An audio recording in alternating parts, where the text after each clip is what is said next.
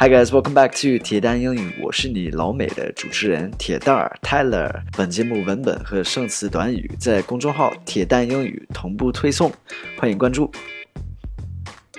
Alright guys, welcome back. Thanks for joining today.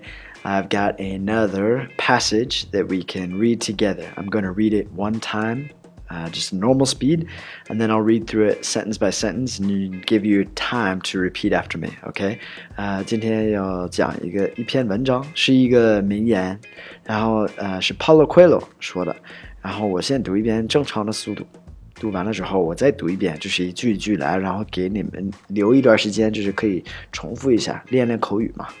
然后昨天有一些反馈说这个方式特别好。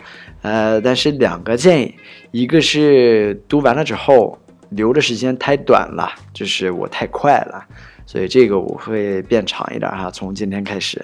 还有一个建议是有中文翻译是最好的，但是对我来说翻译就是特别特别消耗时间，也特别累，我也。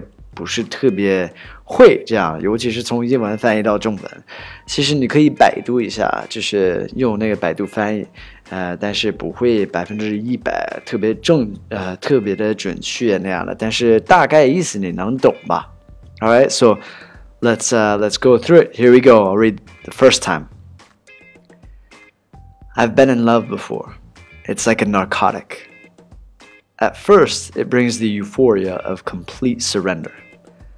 The next day, you want more. You're not addicted yet, but you like the sensation. And you think you can still control things. You think about the person you love for two minutes, then forget for three hours.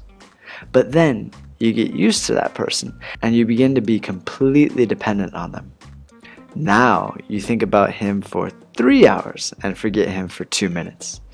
If he's not there, you feel like an addict who can't get a fix.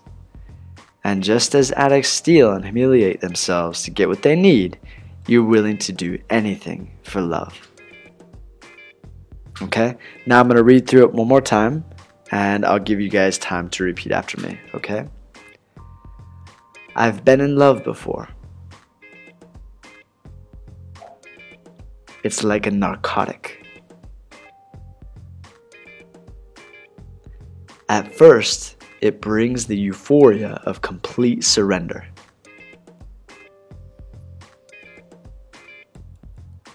The next day, you want more. You're not addicted yet.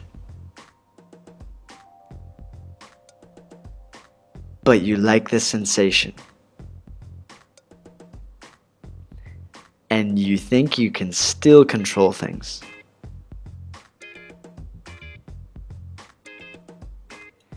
You think about the person you love for two minutes.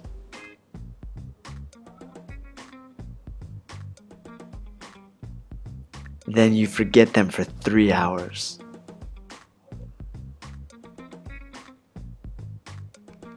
But then you get used to that person.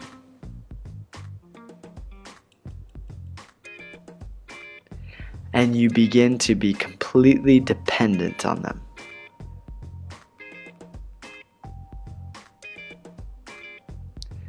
Now you think about him for three hours.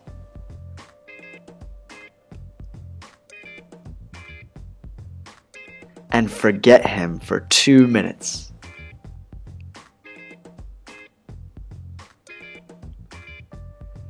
If he's not there, you feel like an addict who can't get a fix.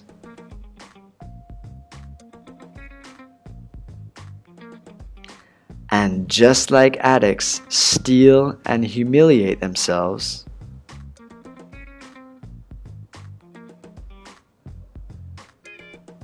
to get what they need, you're willing to do anything for love.